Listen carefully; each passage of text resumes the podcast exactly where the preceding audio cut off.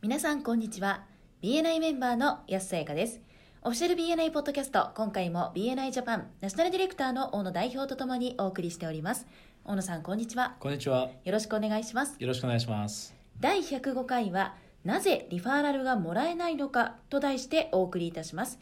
英語版のエピソード532をご参照くださいこのポッドキャストはコンビニの人材育成を支援するコンクリ株式会社とチームビルディング研修の JCTB の提供でお送りいたします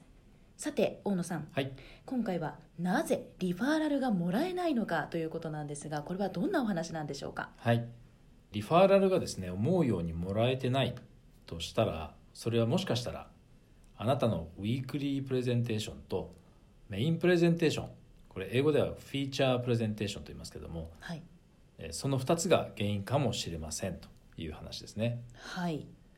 で最初に英語版のポッドキャストで取り上げているのが、えーウィークリープレゼンテーションにおいてですね最近よくスマホから読み上げている人っていうのをよく見かけるようになったんじゃないかと日本でもよくいらっしゃいますよねそうですね、はいいらっしゃいますね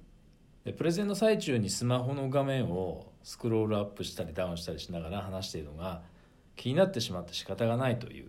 ティファニーさんの話でしたはいで多くのチャプターにおいては30秒から、まあ、60秒といった短いプレゼンの時間しか与えられていないのではいでもし情熱を持って力強くこの自分のビジネスについて話をすることができずに単に読み上げることしかできないとしたらリファーラルをもらえる可能性というものをですね低くしてしまう、まあ、阻害してしまうということですよね。はいで自分のビジネスについてまともに話せない人には安心してリファーラルを提供できないということになってしまいかねないということですねそうですね前綱博士もですねえープレゼンとかで話をすることを全て書き出すんだけれどもそれを一語一句筑語的に読み上げることはしないとで彼が提案しているのは話のポイントをですねいくつか箇条書きにしておいて原稿を読み上げるということを避けるやり方ですねはい名詞の裏に箇条書きしておくそれをメモにするっていう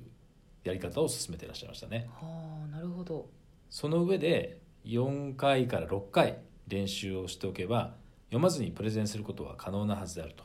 うんいうことでした、はいで大切なのは1に練習2に練習3子がなくて5に練習というふうにも付け加えていらっしゃいますねはいもう一つは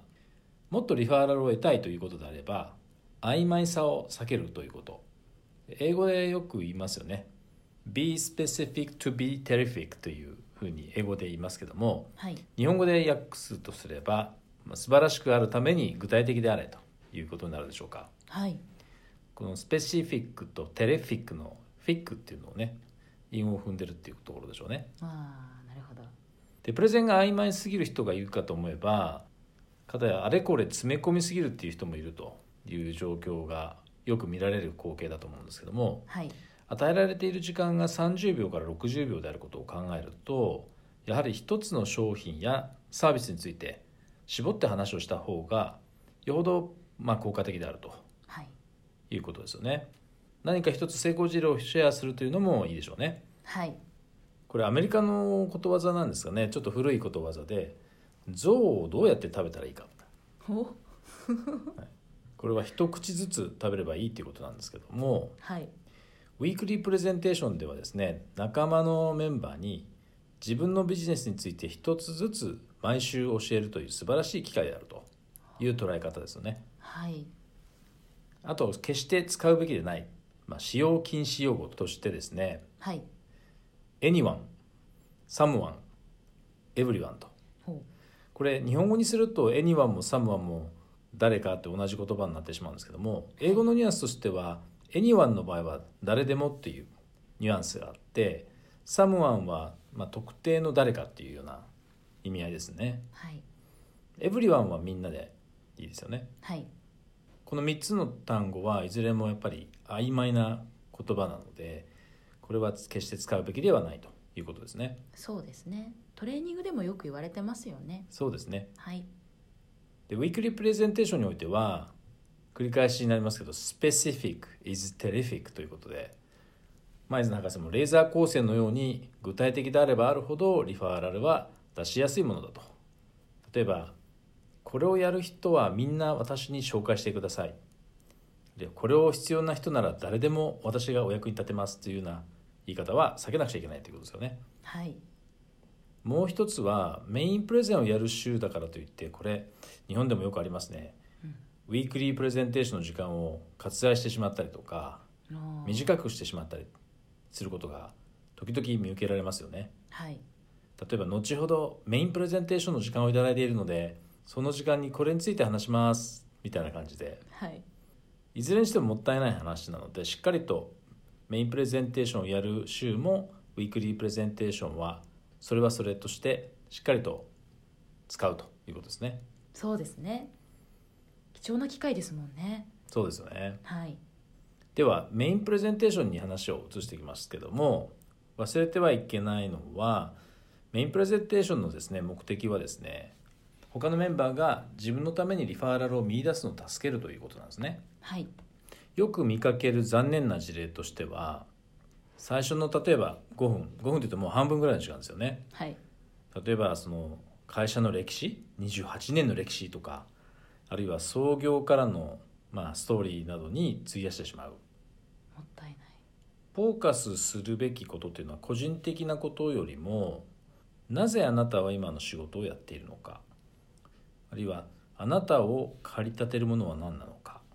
とかどのようにクライアントを助けるのかみたいなところをですね中心に伝えていくべきですねはいで個人的なこととかは、まあ、ワントゥーワンに取っておけばいいわけですからそうですね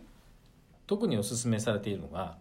あなたを駆り立てるものについてこれあの英語でエモーショナリーチャージとコネクションって言うんだそうですけどもはい ECC ですね ECC はい、まあ、感情的なつながりという意味ですはいやすさんはそういった駆り立てるものっていうのはありますかはいそうですね私今コンビニの業界の支援を主にしているんですが、はい私が会社員だった時に出会った方々が大体店長さんが多かったんです、でその店長さんがいつも自分のお店で長時間働いているとはい、いう状況に直面していましたうんでそういう方って一人二人じゃなくて本当に全国的に慢性化していて、まあ、そういった状況をやっぱりもっともっと変えていかないとこの業界ってもしかしたらなくなっちゃうんじゃないかなって、うんそういうふうに思ったので今自分がその仕事をしている時に思い出すのはそうした店長さんの長時間働いているっていう姿が笑顔に変わるっていうことをうん想像して働いてますねあ。素晴らしいですねありがとうございまはいす。ありがとうございますはい、でまあ例えばあの講演をする機会があったりとかはい、えープレゼンテーションをする時そしてワントゥーワンの時もそうですけども特に BNI のチャプターにおける、まあ、一番の目標というのはその自分をですね好きになってもらうことですよね周りのメンバーから。はい、あなたを信頼できるかどうかっていうことが分からなければ周りのメンバーはリファーラルを出せないということなのではい、で今のその ECC ですよね感情的なつながりっていうのは間違いなく有効なものになるはずですよね。そうですね。なのでまず自分を知ってもらって次に好きになってもらいで信頼してもらうっていう順番このプロセスを経ていかなくちゃいけないということですねはい、だから好きになってもらえればそこから今度は信頼に向かって、まあ、進むことができるということですはい、でもう一つ多くの人が陥りがちな落とし穴っていうんでしょうかはい、仕事というかビジネスと関係ないことに時間をかけすぎてしまっているケースが見受けられるとうちのワンちゃんの話とか猫ちゃんの話とかですね、はいはい、全然あのリファーラルにつながる話ではないんですけども結構そういうプレゼン少なくないですよね。そうですね。もう一つはスクリーンを見すぎないというこれもありますね。はい、パワーポイントとかスライドを使うときにえちなみにですね BNI ではこれスライドを使わなくてもいいんですよね。はい、はい、でもし使う場合はそれを読むようなことはないようにしないといけないとうんやはり自分の口から出てくる自然な言葉ででこれはもうウィークリープレゼンテーションも同じですけれどもはい、メモはいいんですけどもそれを読んだりすることをしないようにですねしないといけないとでもしスライドを使うのであれば、えー、前津博士が勧めている書籍があるんですけども「プレゼンテーション前」という読読みやすい本があるらしいんですけどこれ日本語版も出てますね、はいはい、機会があれば参考にしてみてくださいはいでその要点としてはですねスライドをですね文字ばかりにしないで画像を活用するということですねはいで前津博士曰くスライドというのはえーコンテンツではなくてキャラクターとして使うんだと、例えばあのサンタクロースとかイースターバニーそして6時の隔たりっていう話の時のですね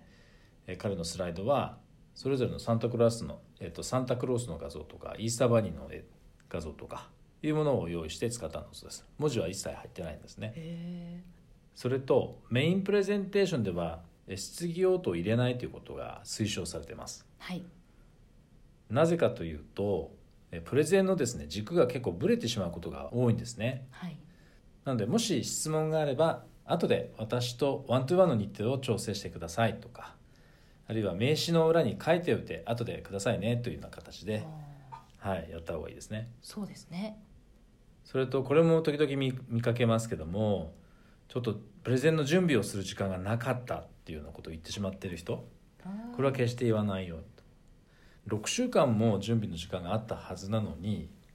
準備する時間がなかったと言ってしまったりするとはいもしその人にリファーラルを提供してもですね似たようなことが起こってしまうんじゃないかって思ってしまいますよね周りのメンバーの人たちがね。そうですねそれとメインプレゼンテーションでもですねやはりやたら多くのことをメンバーに浴びせかけるようなですねプレゼンにしないということつまりあまり多くのことを伝えようとしても覚えていってもらえないということですよねはいこれだけは覚えておいてほしいということを2つぐらいに絞って他のメンバーの人たちがいざという時に思い出してくれてリファーラルにつなげてもらえるようにするっていうことが大切ですはいそうですねそれではそろそろ終わりの時間に近づいてまいりましたが大野さんからメンバーの皆さんへメッセージはありますかはい今回のですね大事なポイントとしては特にメインプレゼンテーションの目的というのがですねメンバーに自分のことを気に入ってもらってリファーラルを出しやすくするということでしたはいでそれをですね意識してやっていただきたいということと、えー今回のですねウィークリープレゼンテーションとメインプレゼンテーションのですねベからず集を用意しましたので PDF ではい bnipodcast.jp のサイトの方からダウンロードしてご活用いただければと思います。はいこれはすごく使えるなと私も思いますのではい、ぜひ自分自身も活用していこうと思います、はい、ありがとうございまあしりがたとうございました。今回も BNI ジャパンナショナルディレクターの大野代表と私 BNI メンバーの安さやかでお送りいたしましたこのポッドキャストはコンビニの人材育成を支援するコンクリ株式会社とチームビルディング研修の JCTV の提供でお送りいたしましたそれでは次回もオフィシャル BNI ポッドキャストでお会いしましょう See you next week